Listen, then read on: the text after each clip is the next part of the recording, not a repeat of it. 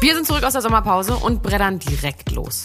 Hast du auch irgendwas vernünftig, also Normales gemacht irgendwie oder hast du nur Abi und dann dich durchnudeln lassen? Ja, da sitzt er in der DSDS-Jury in seinem blauen Hoodie, ein fast 70-jähriger, sehr faltenfreier Mann und macht eine junge, unbekannte Frau runter vor Millionenpublikum und hält das Ganze auch noch für echt authentisch und witzig. Der menschgewordene Nussknacker, Dieter Bohlen, mit seinen Frauengeschichten, die uns seit 400 Jahren begleiten, vor allem natürlich Nadel, Verona und Nadel und Nadel.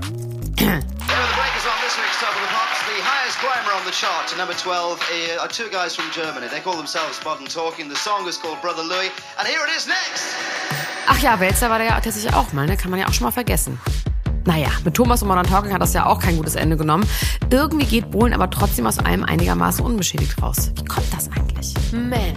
Mein Name ist Elena Gruschka und ich bin Deutschlands Nummer 1 Gossip-Podcasterin.